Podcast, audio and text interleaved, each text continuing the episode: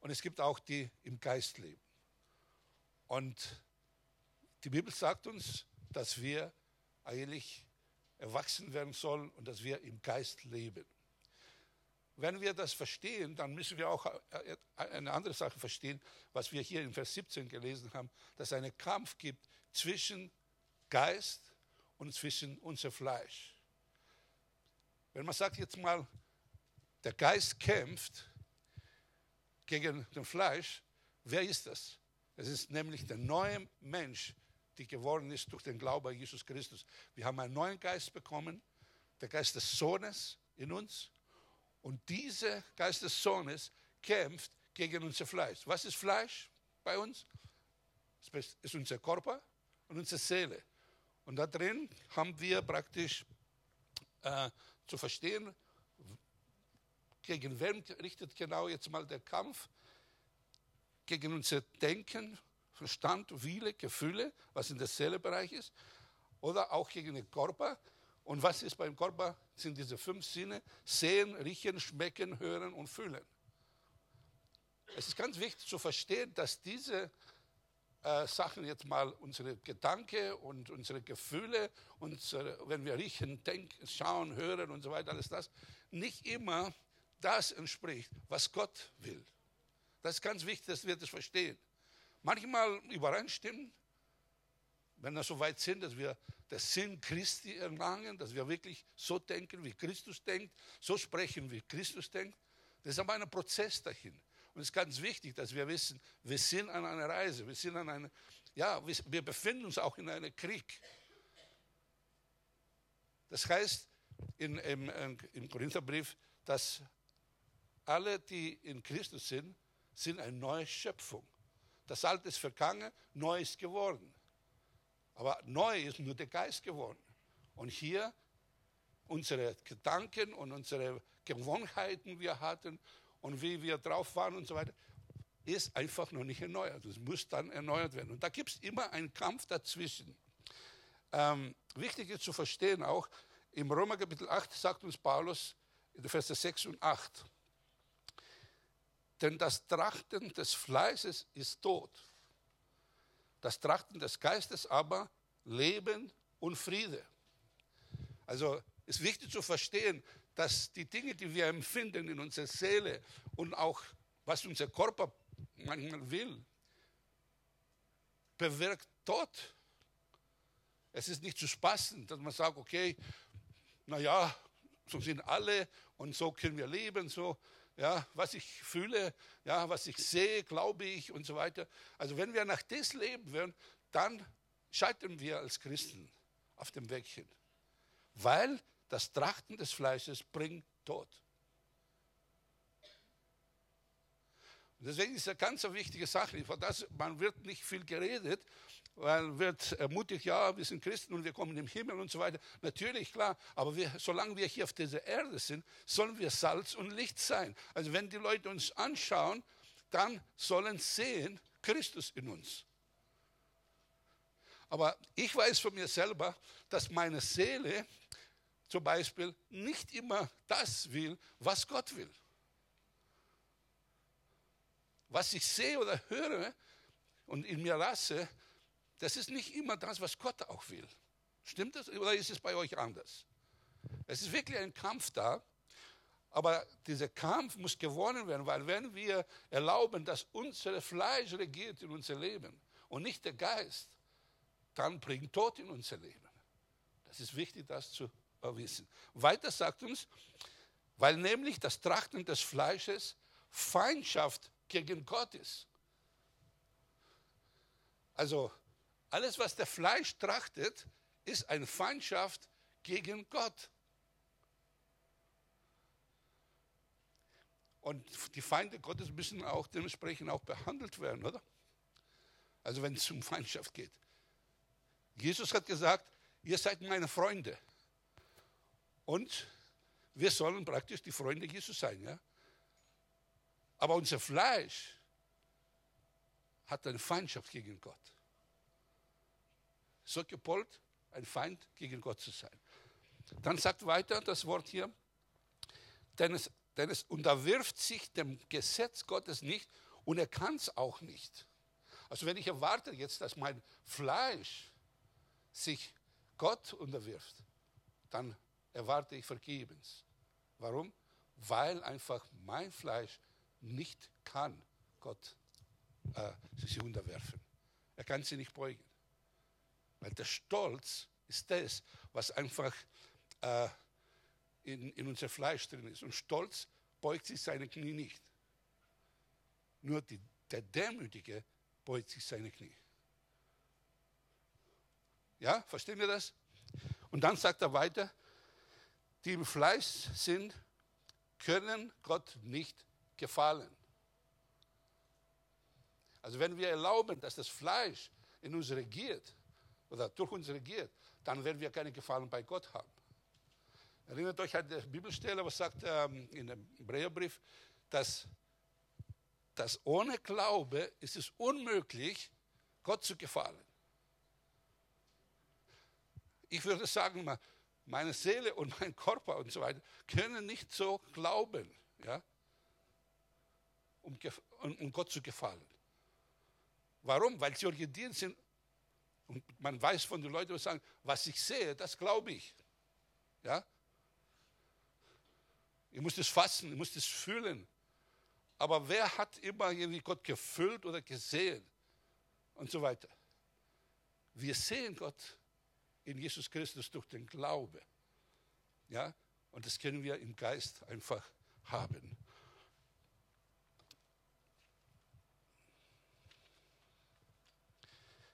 Es ist wichtig, dass wir auch verstehen, wir können nicht auf unseren Verstand vertrauen. In Sprüche 3, Vers 5 sagt äh, hier der, der Schreiber, vertraue auf den Herrn vom ganzen Herzen und verlass dich nicht auf deinen Verstand. Also wenn wir uns verlassen an das, was wir sehen, riechen, schmecken und so weiter und was wir fühlen, dann sind wir schon verlassen. Kann man noch erinnern an die Zeit, wo meine erste, also meine verstorbene Frau einfach krank da lag und so weiter. Und meine Gefühle haben verrückt gespielt. Warum lässt es Gott zu? Und dieses ganze Zeug oder weißt du so. Und alles war, was in meinen Gedanken war, war gerichtet gegen die Wahrheit, gegen Gott dass ich irgendwie denke, Gott ist nicht gut und er hört mich nicht und keine Ahnung und so weiter. Wo, ist, wo bleibt denn Gott? Warum hilft er nicht? Und dann dieses ganze Zeug. Kennt ihr das? Die ganze Zeit war es so, dass der Feind einfach diese, mein, meine, meine Verstand einfach gegen Gott ging. Heute hat der Winnie auch erwähnt, äh, Hiob. Er lebt diese ganze Sache, ich meine, was krass. Also, ja, was er erlebt hat, auf einmal auf einen Tag alle seine Kinder, alle seine Haben gut weg waren. Ich meine, müsst ihr vorstellen, was für eine schreckliche, äh, meine, man sagt von der Hiobs Botschaften, ne? in einem Tag, alles hat verloren. Und dann noch dazu verliert seine Gesundheit. So krank, mit Beulen und alles Mögliche. Und Schmerzen. Und lag da. Und dann kam sogar seine Frau im Fleisch, nicht im Geist, und sagte, ja, was willst du jetzt mit deinem Gott? Verfluch ihm und stirb. Sehen wir, was für ein Kampf ist in bestimmten Momenten unseres Lebens. Und der Fleisch wird immer gegen Gott kommen. Und Gott sei Dank, Hiob hat das nicht gemacht und ist auch geschrieben, ein Beispiel für uns. Ja, auch wenn es so schlimm passiert, wie bei Iob, dann ist immer noch Hoffnung für uns. Und vor allem, wenn man die Geschichte von Iob liest bis zum Schluss, was er auch mitgemacht hat und dass er dann mehr gekriegt hat als davor, dann sehen, wie gut Gott ist. Und Gott einen guten Plan hat immer in unserem Leben. Egal, was wir hier haben oder nicht haben, was wir verlieren oder gewinnen, trotzdem bleibt Gott immer gut. Das ist die Wahrheit. Ja? Deswegen, wer seinen Verstand verlässt, dann ist verlassen. Deswegen sagt, vertraue auf den Herrn vom ganzen Herzen. Denn das, was wir denken, sagt auch der, der Jesaja, Jesaja 55, 8, sagt er, Denn meine Gedanken sind nicht eure Gedanken und eure Wege sind nicht meine Wege, spricht der Herr. Also die Gedanken, die wir oft haben, sind nicht die Gedanken, die Gott hat. Was denkt Gott jetzt in dieser Situation? Wenn eine von deinen Partner einfach weggeht, was denkt der Gott? Mit Sicherheit nicht das, was wir oft denken. ja? Also, wenn ich jetzt mal so, ein bisschen spiele. Der Vater im Himmel hat seinen Sohn gesandt auf diese Welt und dass Leute gerettet werden. Und so, jetzt dein Partner wurde gerettet. Hat eine Zeit hier gelebt. Und eigentlich das Ziel vom Vater war, dass du nicht ewig hier auf der Erde lebst, sondern dass du im Himmel kommst. Von Angesicht zu Angesicht mit Gott zusammen zu sein. Für immer. Und jetzt stirbt dein Partner. Und eigentlich ist er am Ziel. Was denkt der Vater im Himmel? Er wartet mit offenen Armen. Sagt, komm, komm in meine Reich. Und freut sich, ein Party im Himmel. Wir trauen zwar hier, aber im Himmel wird es ein Party gewesen sein. Natürlich, Gott traut mit uns, bleibende hier. Und er versteht uns das Schmerzen. Jesus stand vor der Grab von Lazarus und er weinte. Es ist nicht so, dass Gott jetzt mit uns keine ähm, Mitleid hat oder so. Er ist der Vater alles Trostes. Er tröstet uns. Er tröstet uns damit, zu sagen, hey komm, dein Partner ist jetzt bei mir. Ihm geht's gut. Er hat es geschafft. Er hat es geschafft. Für das, was er geglaubt hat. Jetzt ist er da. Amen. Also wir merken einfach, dass die Gedanken, die wir haben oder die Welt vor allem hat, ja, es sind total anders als das, was Gott hat. Deswegen auch wir jetzt mal als Christen sollen wir nicht so denken, wie die Welt denkt oder wie wir früher gedacht haben, sondern wir sollen denken, wie Gott denkt. Und sagen, Herr, was denkst du dabei? Was sagst du jetzt? Das zu fragen. Vertrauen auf den Herrn von ganzem Herzen. In Jesaja 17, die Verse 5, sagt uns, verflucht ist der Mensch, der auf Menschen vertraut und Fleisch zu seiner Arm macht und dessen Herz von Herr weicht. Also hier ist eine ganz interessante Stelle. Zu einem sagt, dass wir unter Flucht kommen, wenn wir Menschen vertrauen, menschliche Denken, menschliche Verstand. Wenn wir das tun, dann kommen wir unter Flucht. Wer will von euch gesegnet sein? So, alle wollen gesegnet sein? Dann ist ganz wichtig, dass wir nicht auf Menschen vertrauen nicht auf menschliche Gedanken vertrauen. Dass wir das Fleisch praktisch nicht zu unserer Stärke machen, sondern dass wir Gott vertrauen. Weil wenn wir im Fleisch, also das, was wir selber denken und das, was wir ähm, gedacht haben, zur Priorität machen, dann weicht unser Herz von Gott. Ihr habt es teuer bezahlt, ich hatte schon mal einen äh, Gedanke gehabt. Es war sehr gut von mir gemeint, zu einem bestimmten Zeitpunkt. Wir waren viele Leute, die ich betreuen sollte. Und ich habe gesehen, Mensch, ich habe die Zeit nicht. Wir haben ein Restaurant und wir haben vieles gemacht mit Kindern, mit Jugendlichen alles und so weiter. Und dann kam mir auf die Idee, ich mache noch ein Geschäft, um Zeit zu haben, Wochenende vor allem äh, und auch abends, um Leute zu betreuen und nachzugehen. Im Nachhinein, wie dumm kann ein Mensch sein? Mit einem Geschäft hast du nicht so viel Zeit, mit zwei Geschäften hast du dann eigentlich weniger Zeit. Oder? Das ist eine reine Rechnung. Natürlich habe ich schon gedacht, also wenn ich diese Ibis mache, hier im Dex, hier gegenüber, und dann ist, arbeite ich dann äh, von in der Früh bis 18 Uhr, habe ich noch Zeit, auch nach Hauskreis weitergehen, was zu machen, die ganze Woche durch. Das waren meine Pläne. Was ich nicht wusste, bis dann die Verträge zu Ende waren und dann dort drin dieser Dex angefangen hat, ändert sich das Gesetz und dann musste ich bis 20 Uhr arbeiten, bis ich dann fertig war, 21 Uhr und bis ich nach Hause kam, 22 Uhr. welche Zeit hätte ich dann zu dienen? Verstehen wir? Ich kam unter Fluch und verliere vieles, viel Zeit auch. Und es war eine ganz gute Lehre für mich und ich hoffe, dass er das nicht wiederholt. Weil wir Menschen sind immer wieder, ja, wir gehen oft so auf der Wand, bang, und dann, ja, dann kommen wir wieder mal eine Runde, eine Runde und dann kommen wir wieder, wieder auf der Wand. Es ist, wir sind so manchmal, wenn wir nicht aufpassen, wenn wir auf, auf uns selber, unsere eigenen Kräfte äh, verlassen. Deswegen ist ganz wichtig, dass wir nicht an das verlassen. Zum Beispiel, wir denken, wir sind stark, wir sind jung, wir können das machen. Und dann sagt der Gott, okay, mach das, probier es mal aus. Und nach einiger Zeit stellen wir fest, unsere Kraft reicht nicht aus. Egal, wo wir die einsetzen. Wenn wir denken jetzt in eine Arbeitsstelle oder in eine Beziehung, in eine Ehe, ich schaffe das, ich mache das. Ja, das weiß ich, habe ich ein paar Bücher gelesen, wie man das macht. Ja, und klammerst kurz aus deinem Leben raus und vertraust auf das, was du denkst, gut sei. Und dann wirst du feststellen, es scheitert. Das scheitert alles dann mit der Zeit, weil unsere Kraft nicht reicht.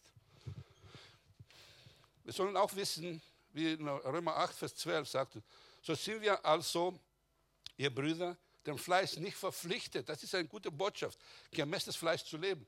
Wir sind nicht verpflichtet, so zu leben, was unsere Seele, seelische Befinden oder unser Körper sagt. Wir sind nicht verpflichtet. Früher haben wir das gemacht, automatisch. Wir haben keine andere Wahl. Unser Geist war tot, getrennt von Gott. Gab es keine Möglichkeit. Es gab keinen, der, der gesagt hat, nein.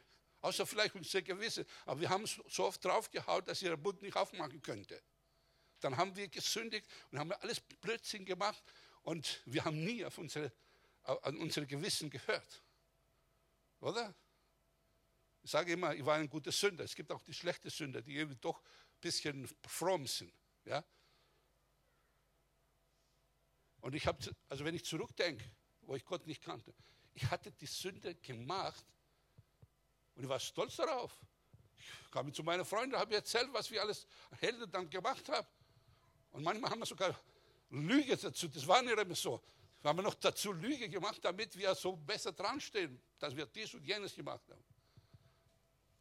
Ich war verpflichtet, das Fleisch zu gehorchen. Aber jetzt in Christus Jesus sind wir nicht verpflichtet, im Fleisch zu leben. Deswegen ist ganz wichtig, dass unser Geist stark wird. Unser, unser Geist stark wird und sagt, Seele, lobe den Herrn, wenn sie das nicht machen will. David sagte, ja, meine Seele lobe den Herrn. Und alles, was in mir ist, alles, aber wirklich alles, lobe den Herrn. Meine Magen lobt den Herrn. Mein Herz lobt den Herrn. Was gibt es denn an Milz? Lobt den Herrn. Gedärme, alles lobt den Herrn. Alles, was in mir ist, lobe den Herrn. Und vergiss nicht, was er Gutes getan hat. Also ich bin nicht verpflichtet, das ist wichtig, das zu wissen, äh, im Fleisch zu leben. Denn, äh, Römer 8, Vers 13, denn wenn wir gemäß dem Fleisch lebt, so muss ihr, müsst ihr sterben. Wenn ihr aber durch den Geist die Taten des Leibes tötet, so werdet ihr leben. Aha. Ich meine, manchmal lesen wir das und denken, ja, das sagt er zu die Nicht-Christen. Aber Paulus schreibt hier zu Christen. Und heutzutage wird von diesen Dingen kaum so geredet, dass wir, wenn wir im Fleisch leben als Christen, dass wir sterben werden. Weil wir können nicht als Christen so leben, wie wir wollen und dann doch irgendwie den Segen haben. Das geht doch gar nicht. Das ist die Wahrheit. Und dann sagt er hier, wir sollen die Taten des Fleißes oder die Werke des Fleißes töten. Wie machen wir das? Also im Römerbrief so viele äh, Sachen, die uns ähm, helfen. Römer 12, Vers 1. Da sagt uns, ich ermahne euch nun, ihr Brüder, angesichts der Barmherzigkeit Gottes, dass ihr eure Leiber da bringt als ein lebendiges, heiliges, Gott wohlgefälliges Opfer. Das sei euer vernünftiger Gottesdienst. Ist eine hammermäßige Bibelstelle, die wirklich wir genau anschauen müssen. Sagte, wie sollen wir das machen? Wir sollen einfach gemäß die Barmherzigkeit, die wir erlebt haben, nicht als, als irgendwie Gesetzmäßigkeit, jetzt müsste ich irgendwelche, irgendwelche zehn Gebote halten oder irgendwas, damit irgendwie Gott befriedige und so. Ja, um das geht es doch gar nicht. Aufgrund der Barmherzigkeit, die wir erlebt haben, dass Jesus für uns am Kreuz starb, deswegen, aber nur deswegen, ja, bringen wir unser Leib da als ein lebendiges, heiliges, wohlgefälliges Opfer. Wo bringen wir das? Auf dem Altar. Ich habe mir so eine Skizze gemacht. Ihr werdet wahrscheinlich das nicht sehen können. So ein Altar, so ähnliches Ding. Zeige ich euch mal ein bisschen, vielleicht könnt ihr das mal sehen. Und da liegt der Kostas. Der armselige Fleisch kostet. Ja? So, er sagte einfach, wir sollen unseren Leib auf dem Altar legen. Als lebendige, heilige, wohlgefällige Opfer. Wenn im Alten Testament, wenn die Tiere zum Beispiel geschlachtet worden sind und so, die wurden einfach auf dem Altar gelegt, die können gar nichts machen, oder? Aber wir haben ein Beispiel einmal von, von ähm, Abraham soll seinen Sohn Isaac opfern. Und die gingen dorthin, wo Gott gesagt hat, sollen das machen. Und Abraham nahm ähm, Schnur und bindet Isaac. Hat auch Holz dort gehabt, auf dem Altar. Und lag sein Sohn dort gebunden auf dem Altar. Gott hat gesagt, nein, sollst das nicht machen. Aber es ist ein Bild, wo wir auch verstehen, wie ist es, dass unser Leib auf dem Altar legen. Ein besseres Beispiel ist natürlich Jesus Christus. Er kommt und ähm, auf diese Welt und nicht bedienen zu lassen, sondern für uns zu dienen. Und dann geht den Weg zum Altar, dort am Moria, wo auch äh, Abraham seinen Sohn äh, opfern wollte, genau an der gleiche Ort, um dort was? Zu sterben. Und was macht er mit seinem Leib? Davor sagte Vater, es war kein einfach Spaziergang hinzugehen, ja, aber er hat eine Entscheidung getroffen, für uns sein Leib hinzugeben, sein Leben hinzugeben für uns. Und was passierte? Jesus wurde auf ein Holz gelegt, gebunden, an Hände und an Füße genagelt. Sein Kopf wurde mit dieser Dornenkrone und hat das alles zugelassen als eine lebendiges, heiliges, Gott wohlgefälliges Opfer. Das Lamm Gottes, der geopfert worden ist für uns.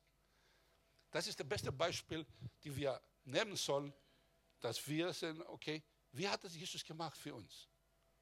Heißt das jetzt, dass wir auch am Kreuz hängen? Nein, er hat diese, äh, das war sein Job, der hat das gemacht, wir müssen das nicht so. Aber wenn, wir, wenn Paulus sagt, wir sollen unser Leib als lebendige, heilige, Gott wohlgefälliges Opfer auf dem Altar legen. Wie funktioniert das? Denn sagt er auch, das ist unser euer vernünftiger Gottesdienst. Wir dienen Gott damit. Gottes Dienst. Wie schaut es aus in Praxis? Ich habe mit diesem Leib, also mit meinen Füßen, bin ich weggegangen die nicht Gott geehrt haben.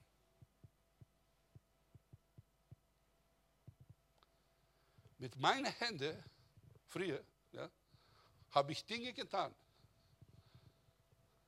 die Gott nicht gefallen haben, aber auch anderen Menschen nicht gefallen hat.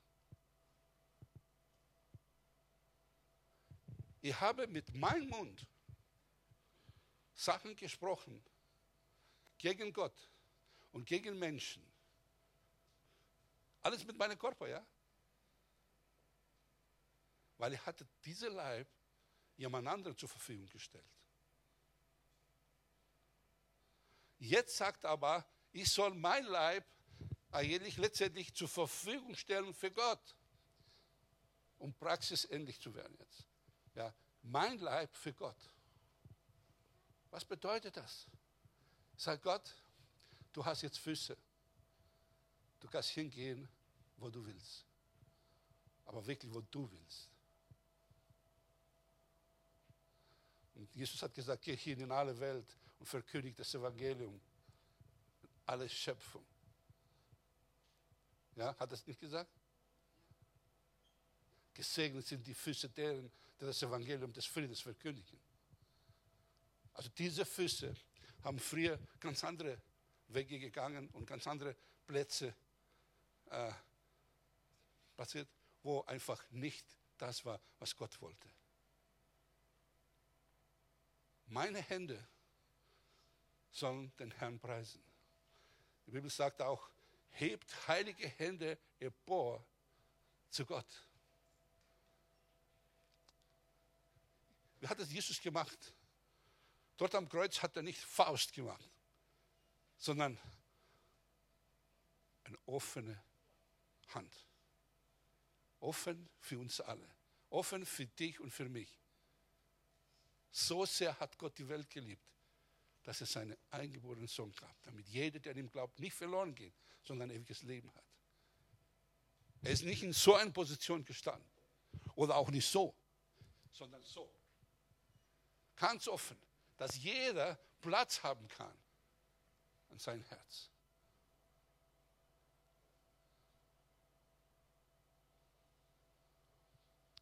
Was lernen wir dabei?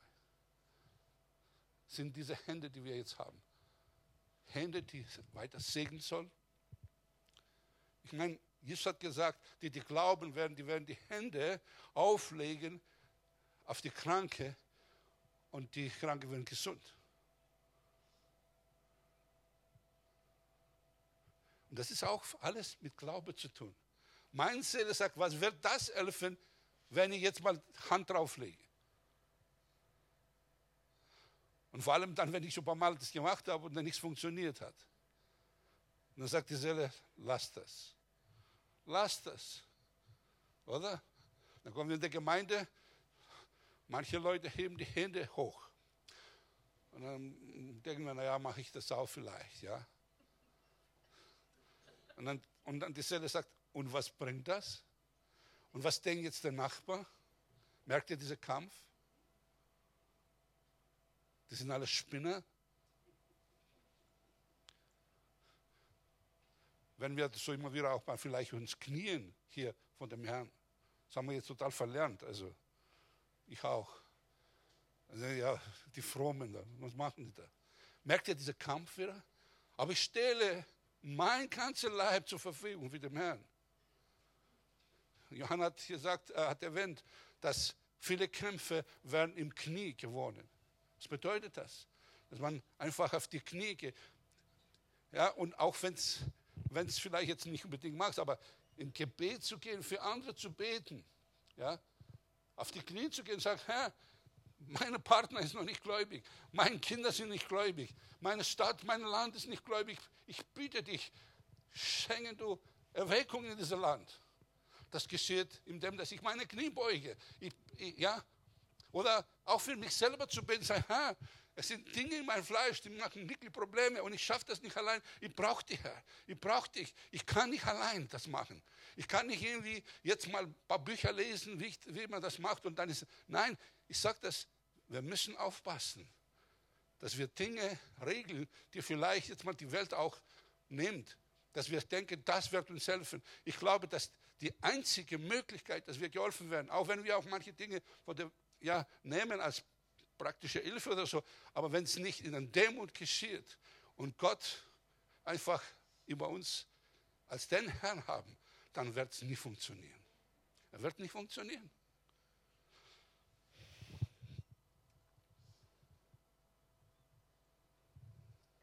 Meine Ohren, haben wir schon gelesen, habe jetzt die Bibelstelle nicht parat, aber sagt, mein Sohn, neige dein Ohr zu mir. Also wie mache ich das? Indem das Wort Gottes lese, selber. Indem das das Wort Gottes höre. Die Bibel sagt auch, lasst das Wort Gottes reichlich in euch wohnen. Die Frage ist, erlaube ich, dass der Herr durch meine Ohren einfach zu mir spricht, was er denkt? Nehme ich genügend Zeit oder nehme ich genügend Zeit, dass jemand anderes mir spricht, was, was ich zu tun habe? Also ganz wichtig, neige dein Ohr, gib dein Ohr einfach den Herrn. Denn ein Wort, ein Wort von ihm, der Zedurius hat es gewusst, sagte, ein Wort und mein Diener wird gesund. Ein Wort von Gott und mein Diener wird gesund. Neige der Ohr. Was sagt Gott jetzt zu dieser Situation? Stell mal vor,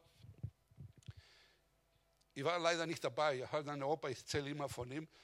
Und, äh, und ich mache das gern, weil er hat mir vieles beigebracht als kleiner Junge. Auch wenn ich das nicht hören wollte, er hat trotzdem gemacht. Da hat mich nicht interessiert, ob ich jetzt das hören will oder nicht. Hat mir immer die Geschichte erzählt. Viele Geschichten von der Bibel weiß ich von meinem Opa. Ich habe noch nie eine Bibel in der Hand gehabt, aber ich wusste von vielen Geschichten, die er mir erzählt hat. Dieser Opa ist ganz anders gestorben als die anderen Opas und Omas. Bevor er am Sterben war, wusste er, dass er stirbt. Er war nicht krank, er war im hohen Alter, aber er war nicht krank. Und dann hat er gerufen zu meinem Vater und zu meiner Mutter, kommt, ich will euch segnen, weil ich gehe. Wo hat er das gewusst? Was für eine. Und wir erzählen, ja, diese Geschichte ist so eine starke Geschichte in unserer Familie, dass dieser Opa wusste, jetzt gehe ich nach Hause. Ich gehe, sagte er, komm, ich segne euch. Weißt du, ich meine, man kann sich traurig sein, wenn jetzt jemand geht, aber wenn jemand so geht, weil sein Ohr an dem Herrn hatte, und wenn der Herr dir sagt, hey, geh, dann, dann wird keiner irgendwie sagen, okay, jetzt werden wir aber beten, dass du geheilt wirst. Nein. Man, er war auch nicht krank, was soll man beten? In dem Fall, in dem Fall war es auch so, er war nicht damit krank. Und dann ist er tatsächlich, mein Vater wollte nicht gleich, irgendwie hat gedacht, der Opa spinnt wieder, wieder die Seele, verstehst du? Aber dann, er hat sie gesegnet, sind die zur Arbeit gegangen, kamen wieder zurück, der Opa war weg. Hallo, neige dein Ohr. Das ist ganz wichtig, dass wir wissen. Ist es nicht so, dass auch der, der Psalmist sagt, äh, äh, Herr, zeige mir, wie lange ich zu leben habe, damit ich klug wäre. Ja? Manchmal leben wir so, wie wir hier für ewig leben werden, ja, und so weiter. Aber eigentlich der Moment kommt, wo wir gehen sollen. Und dann sollen wir auch so gehen, dass die anderen sich denken, nicht dann in Depression fallen. Sag, hey, komm Leute, macht dir keine Sorge, wir treffen uns danach. Schaut, dass es auch schafft bis dahin, okay? Tschüss, Servus, auf Wiedersehen. Das wäre bestrebenswert, oder? Halleluja. Ansonsten werden wir auch manipulieren. Ah, alle müssen jetzt jammern und keine Ahnung, weißt du, so Mitleid, Party und dieses ganze Zeug und alle müssen um mich kümmern und bla bla. Und ich habe nichts dagegen, dass wir kümmern um Leute. Aber weißt du, manchmal wird es oft so, dass du denkst, es gibt es doch gar nicht. Die ganze Welt beschäftigt sich um eine Person jetzt mal, der eigentlich äh, auf dem Weg zum Himmel ist, aber macht die ganze Welt verrückt mit seiner scheinbaren Krankheit vielleicht. Ohne dass ich jetzt jemand zu nahe trete, trotzdem, ich habe es erlebt, dass manche einfach manipulieren durch ihre Krankheit.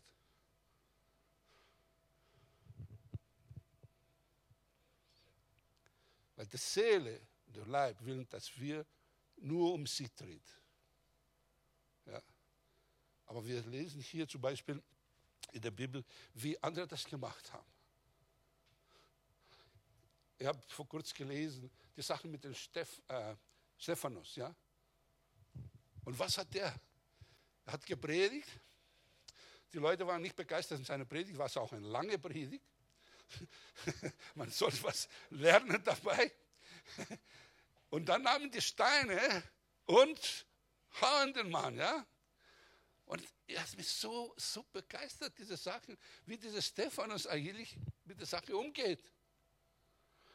Hat nicht geschrien, oh, ja, schlimm, keine Ahnung oder so. Dann schaut er nach oben. Er schaute nach oben. Seine Seele, sein Leib hat gesagt, Schmerzen. Ne? Wenn du Steine bekommst, die Reaktion ist Schmerzen da, oder? Ist doch ganz normal. Der hatte auch Schmerzen, war kein normaler Mensch wie du nicht. Aber er macht etwas, was mich begeistert. Er lässt nicht seinen Körper, seine Seele dort zu regieren, sondern er schaut auf den Herrn. Und was schaut? Wir wissen, dass äh, Gott, dass Jesus sitzt zum Recht des Vaters, oder nicht? In dem Fall, Jesus sitzt nicht, sondern er steht zu Recht des Vaters. Er steht zu, also er, er sitzt nicht mehr. Wenn wir so leben, verstehst du, im Geist leben, ja, und nicht erlauben, dass die Seele uns kontrolliert, dann steht Jesus und sagt, hey, er ist so begeistert, er steht und salutiert und sagt, mein Junge, super, so machen wir das. So ist das richtig. Dass der König steht, was für ein Respekt gegenüber dem Stephanus. Und was sagte dann in dieser schwierigen Stunde, was sagte Stephanus? Er sagte, Hä? rechne nicht diese Leute diese Sünde. Die Seele sagt, ich, wenn ich jetzt eine Ding habe, dann alle kaputt, verstehst du? Das wird die Seele sagen. Aber der Geist sagt, rechne ihm keine Sünde. Habt ihr schon gehört? Aber wir sind alle Menschen, verstehst du? Wir sind keine Übermenschen. Doch, wir sind Übermenschen, wenn wir im Geist leben. Wir sind nicht so wie die anderen. Also wenn, der, wenn wir die gleichen sind, wie die, die jetzt sagen wir so mal Gott nicht kennen, was ist der Unterschied? Da hat Jesus nichts vollbracht in uns. Doch, er hat vollbracht. Nämlich hat uns zu neue Schöpfung gemacht, neue Menschen. Wir können es. Wir sind nicht verpflichtet, der Fleisch zu äh, gehorchen. Die Bibel sagt uns in 1. Korinther 6, Vers 20, denn ihr seid teuer erkauft, darum verherrlicht Gott mit eurem Leib und in eurem Geist, die Gott gehört. Eigentlich ist es ganz wichtig zu verstehen, mein Leib ist teuer erkauft. Ich bin teuer erkauft und mein Leib gehört, genauso wie mein Geist, gehört mir nicht mehr.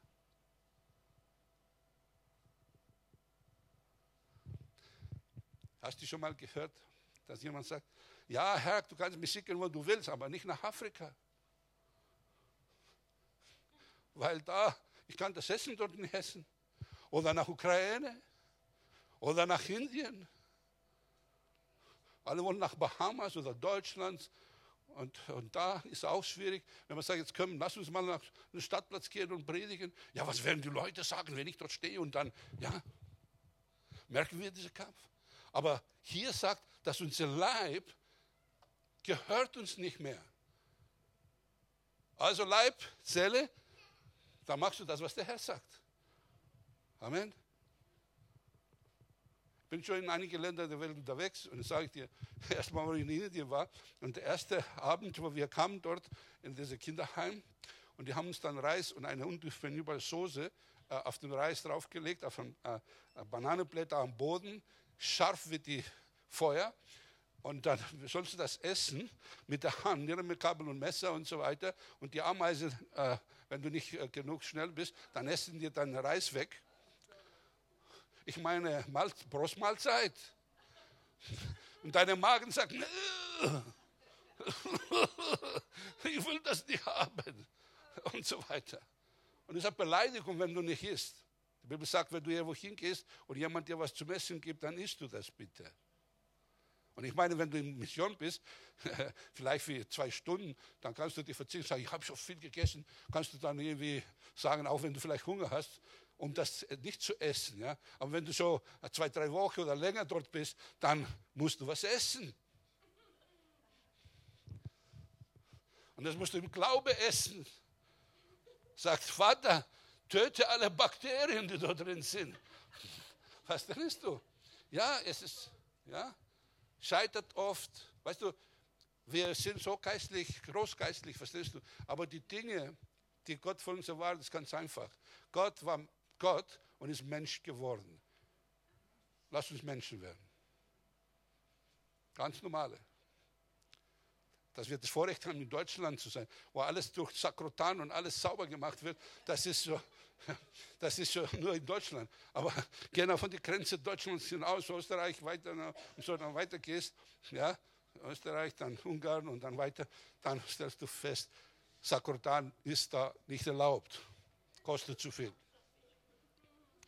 Verstehst du? Aber mein Leib gehört dem Herrn. Also von daher ist es wichtig, dass ich das weiß. Also mir gehört mein Leib nicht, also ich stelle zu Gott zur Verfügung. Wo schickt er das? Nach Afrika. Dann weiß er, wie er mich dann wieder zurückbringt. Ich bin zurückgekommen von Indien und habe ich alles scharfe Dinge gegessen dort. Und äh, ich habe wieder mit Durchfall gekriegt, während die anderen Marmeladen wollten und irgendwelche europäische Dinge, die sind vom Klo nicht rausgekommen. Ja, man muss einfach im Glaube weitergehen. Herr, du schickst mich dort, du bringst mich auch wieder zurück. Und bin ich auch immer wieder zurückgekommen nach Deutschland und bin froh, dass ich da bin. Also ich will auch saubere Sachen essen, so ist das nicht.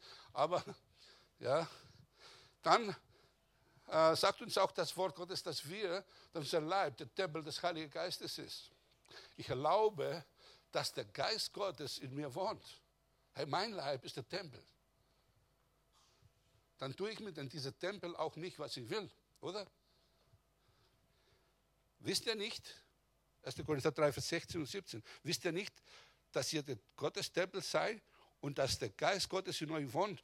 Wenn jemand den Tempel Gottes verdirbt, dann wird Gott verderben, denn das Tempel Gottes ist heilig und das seid ihr. 1. Korinther 6, Vers 19. Oder wisst ihr nicht, dass euer Leib ein Tempel ist, denn in euch wohnen der Heilige Geist ist, den ihr von Gott empfangen habt und das ist nicht euch selbst gehört. Also unser Leib gehört uns nicht, unser Tempel von Gott. Wer den Tempel des Heiligen Geistes verderben wird, dann wird Gott verderben.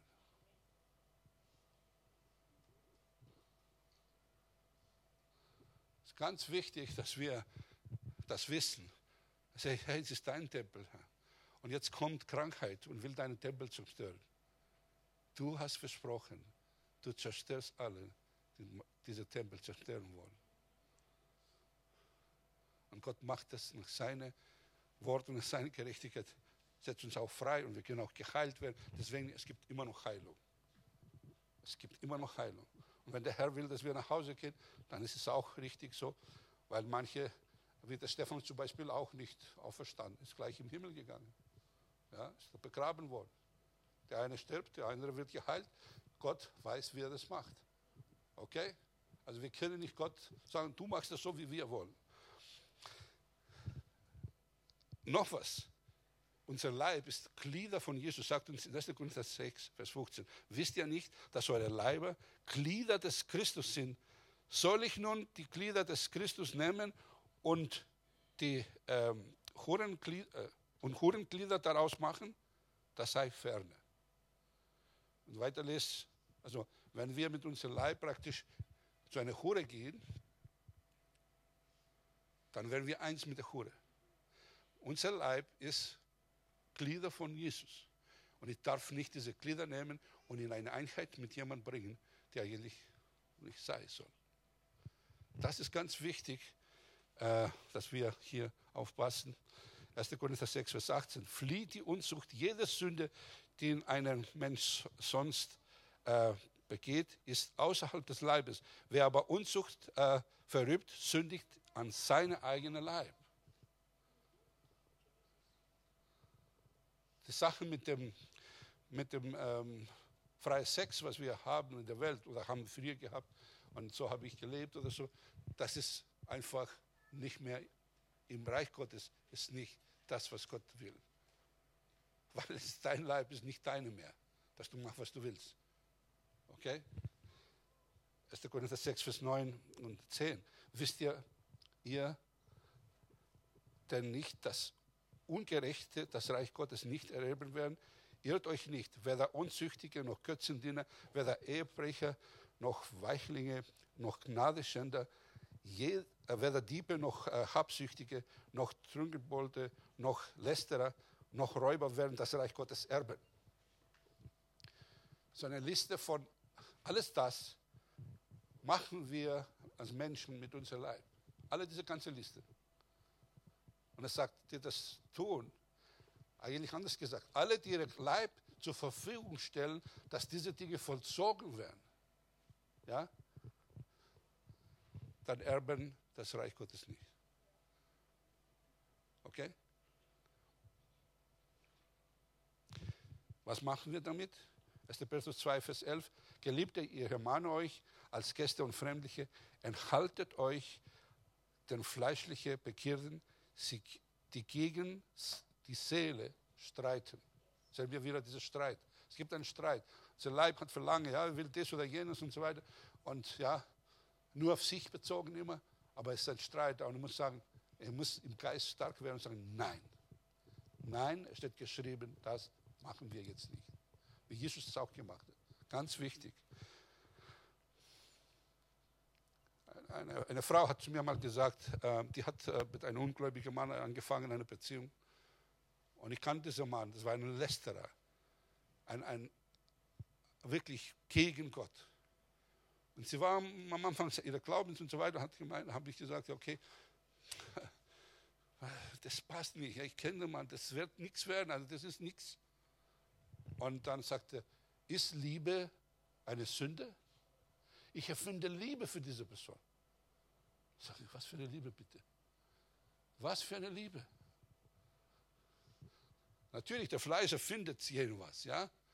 Die Hormone spinnen verrückt, schmetterlich im Bauch und alles das ganze Zeug, aber in eine falsche Richtung, mit einer falschen Person.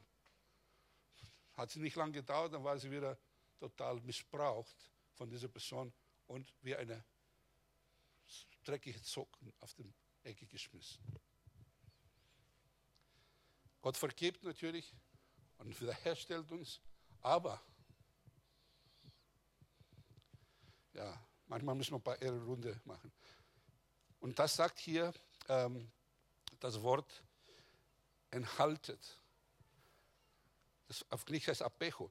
Fernhalten, fern, abwehren, ausschließen, trennen. Also das sind Dinge, die das Wort Gottes uns zeigt.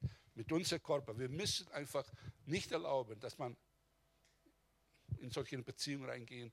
Und weil da wird unser Leben kost, äh, gesetzlos bzw. gottlos. Wo weiß ich das? Sodom und Gomorra hat Gott verbrannt und zerstört. Erinnert euch? Wo die, wo die Engel kamen, um Lot herauszuholen, dann steht dort geschrieben, was die alles vorhatten. Die kamen, um Sex zu haben mit den Engeln, mit diesem männlichen Wesen, Engel. Dass der Lot sagt, hey, mach das ja nicht nimm meine zwei äh, Jungfrauen, Mädchen, mach mit denen, was ihr wollt, aber nicht mit dieser. Und sagen, nein, wir wollen deine Jungfrau nicht, wir wollen diese Männer haben. Gottlose, diese Unzucht macht gottlos. Verstehen wir? Es ist nicht ein bisschen, ein bisschen was, es ganz schlimme Sachen, wenn wir da äh, einfach nicht aufpassen. Ähm, in Hebräer Kapitel 12 sagt uns die Verse 15 und 16, das eine ist mehr für die Seele, aber das andere ist auch mehr für unser Körper. Ähm, ich lese das jetzt mal und nächstes Mal machen wir dann weiter da drin. Und achtet darauf, dass nicht jemand die Gnade Gottes versäumt, dass nicht etwa eine bittere Wurzel aufwächst, das passiert in der Seele, und Unheil äh, anrichtet und viele durch die befleckt werden dass nicht jemand ein, ein unzüchtiger oder ein gottloser Mensch sei wie Isau, der um eine Speise wille seine Erstgeburtrecht verkaufte. Was für eine Ermahnung hier. Isau, was, was war mit Isau? Isau hat geheiratet mit Frauen, die eigentlich nicht heiraten sollen. Und seine Vater und seine Mutter haben wirklich große Probleme damit. Er hat nicht an seine Eltern gehört. Der hat praktisch mit dieser Frauen geheiratet. Und dann kam auch der Moment, wo sollte er eigentlich, ja, er kam nach Hause ganz hungrig. Riecht diese äh, Linsen-Eintopf. Und es ist so verrückt, dann laubt seine, ja, seinen Körper ja, jetzt und verkauft seine Erstgeburt an Jakob. Später wollte er das Segen haben, hat aber nicht gekriegt. Warum? Weil Gott so äh, ungnädig ist? Nein, weil Esau wollte zwar den Segen haben, aber er wollte nicht Gott haben. Er wollte nicht das Wort Gottes haben. Er wollte nicht das, was die Eltern sagen, Ehre Vater und Mutter, damit du gesegnet wirst und lange lebst. Diese Dinge hat er nicht geachtet. Und er hat ihn zu einem gottlosen Mensch gemacht. Er war ein gottloser Mensch. Deswegen verkauft er seine Erstgeburt für einen Linseneintopf vom Aldi. Verstehen wir? Unzucht macht gottlos. Wir haben ein gutes Beispiel von Josef zum Beispiel. Josef hat, wurde auch ähm, äh, in Ägypten als Sklave verkauft beim Potiphar. Und er ist ein treuer Mann, ein schöner Mann, gesegnet von Gott, viel Träume und so weiter und so fort. Hätte aber diese Träume nicht erlebt, wenn dann da die Begierde des Fleisches der Jugend nachgegeben wäre. Und dann kam diese Potiphar-Frau, schöne Frau, mit Sicherheit reiche Frau, und bittet ihm einfach Sexualität zu haben. Was macht Josef? Erstmal mal abwehrt. Er sagt, nein, das geschieht mir nicht. Treu zu Gott, treu zu seinem Herr. Ich meine, er war Sklave. Was für eine Möglichkeit, jetzt die Frau von, dem, von seinem Sklaventreiber, sagen wir so jetzt mal, ins Bett zu kriegen. Also der Verstand sagt ja, das ist die Angebot. Jetzt kommst du hier raus. Du kannst mit der Frau vielleicht wegfliegen und dann bist du freier Mann. Keine Ahnung, was er das Fleisch gesagt hat, aber er sagte nein. Das werde ich nicht tun. Und was macht er? Er flieht. An dem Tag auch, wo sie dann so handgreiflich geworden ist und im Bett werfen wollte, lauft er weg und bleibt nur seine Jacke dort. Und dadurch hat er natürlich, dass er weggelaufen ist, ist im Gefängnis gekommen. Und dann denkt sich, mein Gott, manchmal, ja. Aber er hat einen Preis bezahlt, ja. Und dann kam er zu dieser Segen, die Gott schon von, von Grundlegung der Welt hatte mit Josef. Verstehen wir? Hätte da seinen Körper zur Verfügung gestellt, diese Potiphar Frau, dann hätte er diese ganze Sache nicht erlebt. Da wäre auch ein gottloser Mensch geworden. Wäre sein Herz vor ihm weichen. Da hätte er seine Pläne selber versucht hinzukommen, wo eigentlich Gott ihm wollte. Und es, da wäre er auch nicht gekommen. Dieser Kampf zwischen Fleisch und Geist ist eine Sache, die nicht der Herr macht für dich, für mich, sondern er sagte, wenn du mir bittest, wird dir geben. Was wird uns geben, wenn wir bitten? Den Sieg über unser Fleisch. Denk ja, dass du jetzt, jetzt kommst nach dieser Predigt raus, du weißt jetzt, du wirst es jetzt nicht mehr. Vergiss es. Die Devise ist, wir beugen unsere Knie und sagen, Herr, dieser Kampf schaffe ich ohne dich nicht. Deswegen sagt uns der Geist Gottes, bezeugt unser Geist, dass wir Kinder Gottes sind. Sagen wir mal deinen Nachbarn, du bist ein Kind Gottes. Du hast Jesus in dein Herz, dann bist du ein Kind Gottes. Du bist ein Kind Gottes. Du bist nicht verpflichtet, dein Fleisch nachzugehen. Und der Geist Gottes ist auch, wohnt in dir. Und er wird dir helfen, dass du dein Fleisch tötest. Die, diese Dinge des Fleisches zu töten. Und auch wenn es einmal nicht geschafft hast, nächstes Mal schaffst du es. Gott ist dabei. Wichtig ist, dass unsere Knie vor Gott beugen. Lass uns zusammen aufstehen.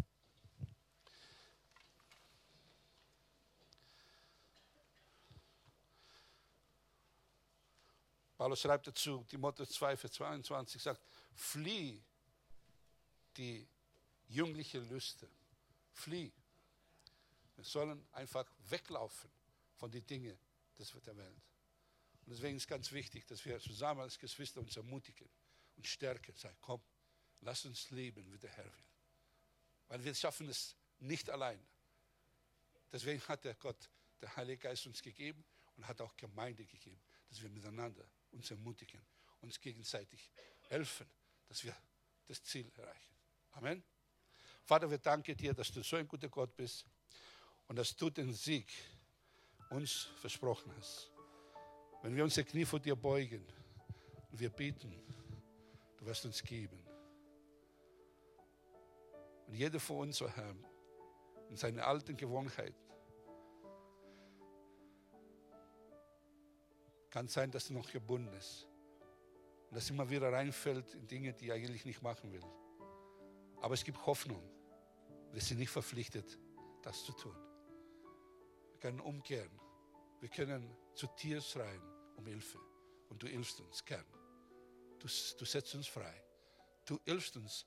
Du gibst uns deine Gedanken, Herr. Du gibst uns deine Wille in unser Herzen. Du hast gesagt, du wirst schreiben in unser Herzen deine Wille.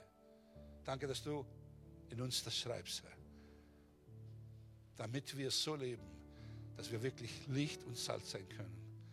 Nicht im Fleisch leben, sondern im Geist leben. Wir danken dir dafür. Danke, Herr, dass du uns hilfst, unser Leib auf den Altar zu legen, dir zur Verfügung. Vielleicht kannst du mit mir sagen heute, Herr, ich gebe dir mein Leib.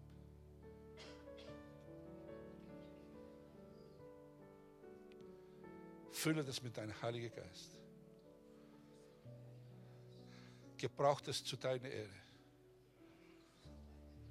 In Jesu Namen. Und mir fällt jetzt ein, unser Leib eines Tages, wenn Jesus wiederkommt und wir leben, er wird verwandelt zu einem geistlichen Leib und nie wieder stirbt, keinen Schmerz mehr spürt und alles. Es ist wichtig, dass unser Leib auch Hoffnung sieht in Christus. Amen. Und auch wenn wir davor schon gestorben sind und wir unser Leib ihm gegeben haben, dann wird es auferwecken. Er hat es versprochen. Er wird uns auferwecken. Er wird unser Leib auferwecken. Und wird uns ein neuer Leib geben. Es gibt Hoffnung. Deswegen, Herr, unser Leib gehört dir. Unser ganzes Leben gehört dir. Und wir danken dir dafür, dass du uns zum Ziel bringst. In Jesu Namen. In Jesu Namen. Amen. Amen. Amen. Halleluja. Preis der Name des Herrn.